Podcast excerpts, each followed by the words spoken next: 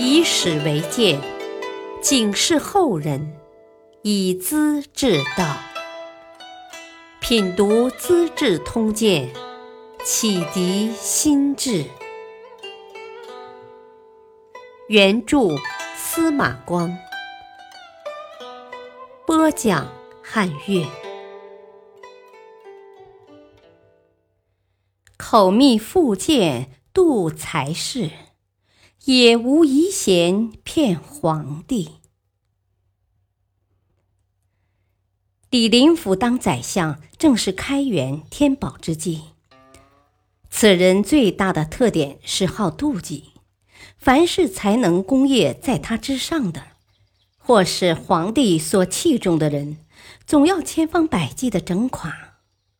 尤其记恨有文学才华的人，他的办法是表面上说好话，背后捅刀子。因此，社会上说他是口蜜腹剑，嘴里甜如蜜，心里藏把刀。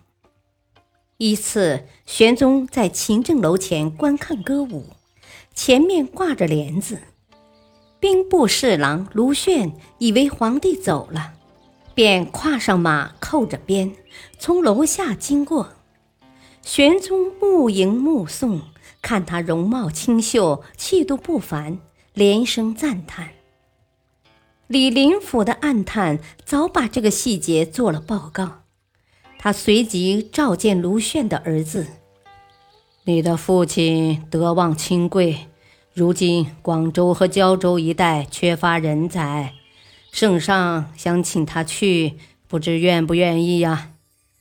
要是不想去，就得降职使用啊！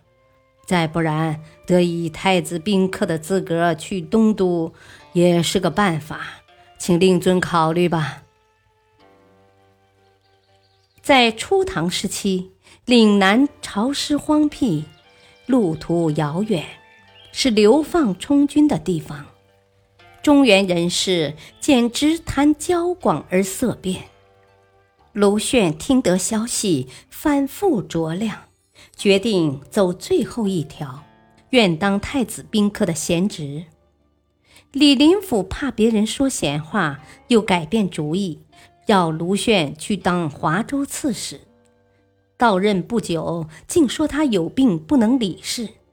委派了一个更无聊的员外同政的官职，彻底把他击垮了。玄宗曾问李林甫：“严挺之在哪儿啊？此人还是可以用的吗？”这时，严挺之正当绛州刺史，李林甫即召见严挺之的弟弟严损之说。啊，皇帝想念令兄呢，想个法子来见见他好呀。我看不如扯个谎，奏说有头晕病，进京求医，岂不满合情理吗？消息传到严挺之那儿，信以为真，就写了个报告，求李林甫转给玄宗。李林甫把话变了一下。说：“啊，严挺之人已衰老，得了头晕病，不如给他个散官，免得当州官辛苦，哎，让他慢慢治病吧。”玄宗信以为真，嗟叹良久，表示可惜，下诏给他一个詹事闲职养了起来。有些人对李林甫采取退避策略。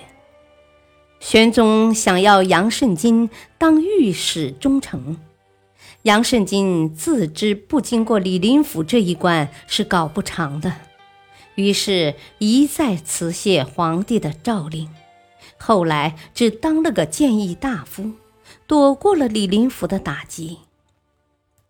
李林甫主管吏部尚书的事情，但每天要在宰相府办公。就把选举考试的事务交给侍郎宋尧。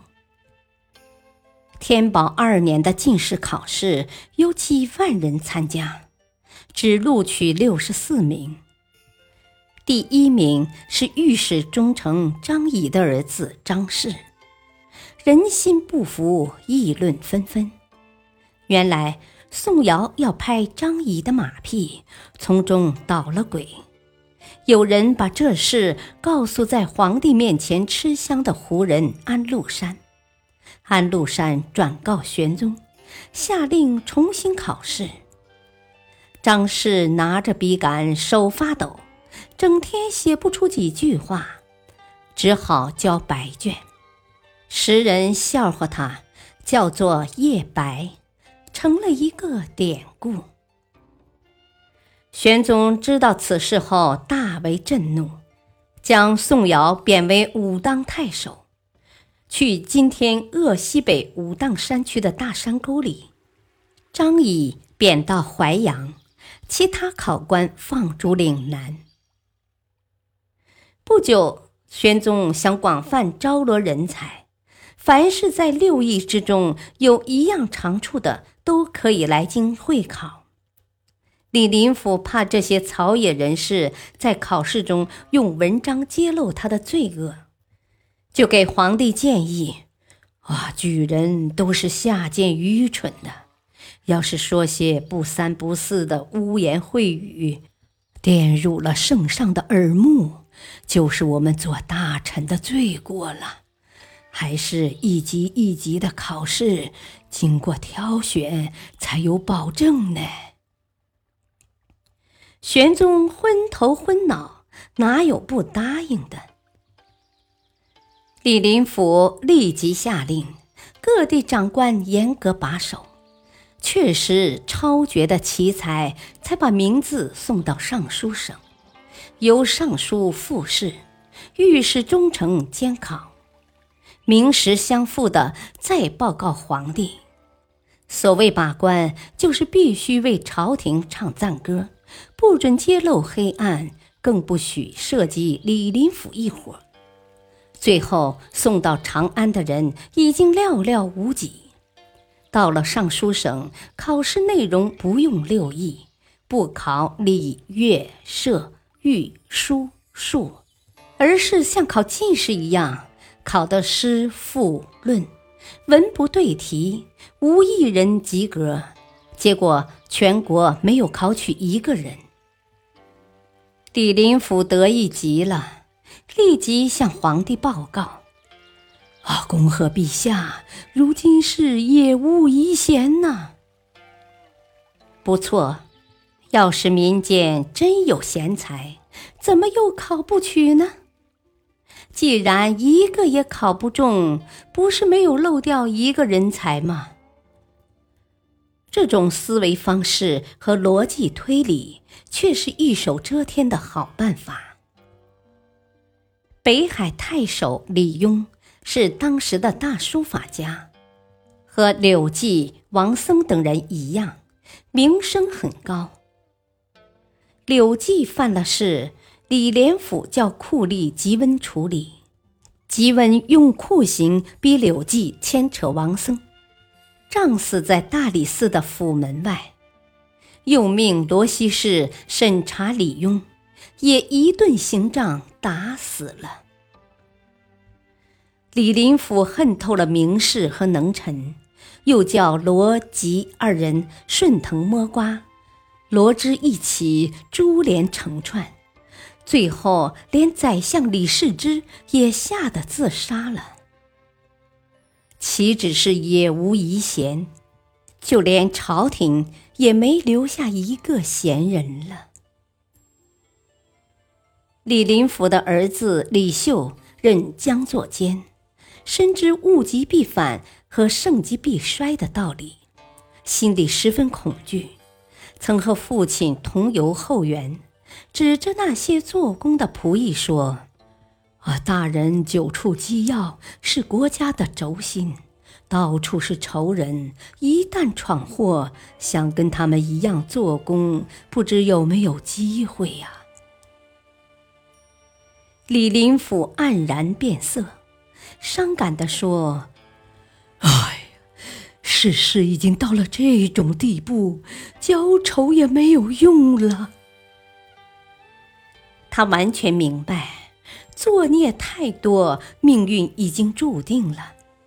他害怕刺客，特别谨慎小心。以前的宰相在大街上来往，一般随从不过几个人，市民当面碰到不需回避。李林甫不然，每次出门步骑卫队一百多，左右两面有人掩护。金无禁兵在前面开道，几百步远的行人要马上避开，即使公卿大臣也不例外。在家里怎么样呢？每天晚上深锁重门，住在夹墙里。里边安装闸板和机关，不知道暗号的人触到就会砸死，如临大敌一般。往往一个晚上要移住好几处地方，家人和侍卫也弄不清在哪里睡。他心神不安，怀疑一切，简直比监狱里的囚犯还难受。李林甫病了。兵部侍郎、新贵人物杨国忠从蜀中回来，在他的床前探问病情。李林甫流着眼泪说：“ 我要死了，你会当宰相的，后事就拜托给你了。”杨国忠连称不敢当，汗流满面。果然。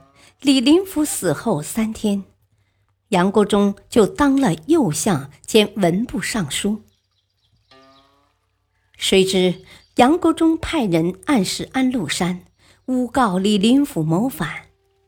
玄宗一听就信，叫法庭审理。李林甫的女婿杨奇轩怕受连累，阿附杨国忠的意图出面作证，说这事是真的。玄宗大怒，下诏削去李林甫的官爵，子孙有官职的一概除名，流放岭南和黔中。除了随身衣服、粮食外，全部抄家没收。亲党株连五十多家，同时抛开李林甫的棺材，把他口里衔的珠子也掘出来，剥掉官服绶带。